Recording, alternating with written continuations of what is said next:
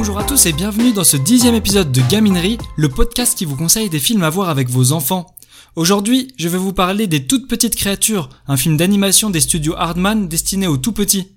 Pour commencer, il faut savoir que comme l'incroyable Noël de Sean le Mouton, Les Toutes Petites Créatures est vendu comme un long métrage alors qu'en fait il s'agit d'une série de 19 épisodes dans lesquels ils ont pioché les 12 meilleurs pour une diffusion cinéma.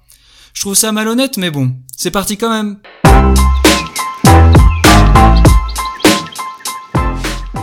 Les toutes petites créatures est donc une série d'animation de Lucy Izzard pour qui c'est le premier travail en stop motion.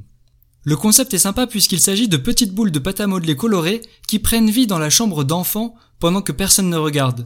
Cela permet de développer de nombreuses situations amusantes avec les objets du quotidien.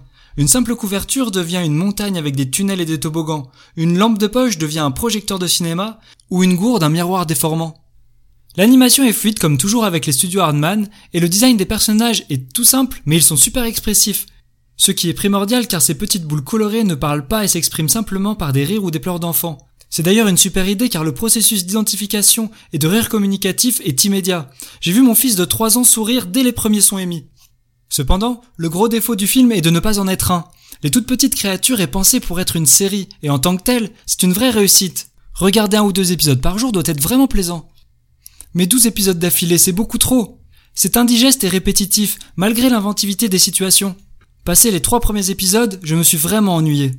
Après, pour être honnête, j'ai l'impression que mon fils de 3 ans a apprécié de bout en bout. Il m'en a réclamé même encore un à la fin. Donc si vous avez le sens du sacrifice et que vous voulez faire plaisir à votre enfant dès 2 ans, foncez voilà, j'espère que ça vous a plu. Pensez à vous abonner pour ne rater aucun épisode.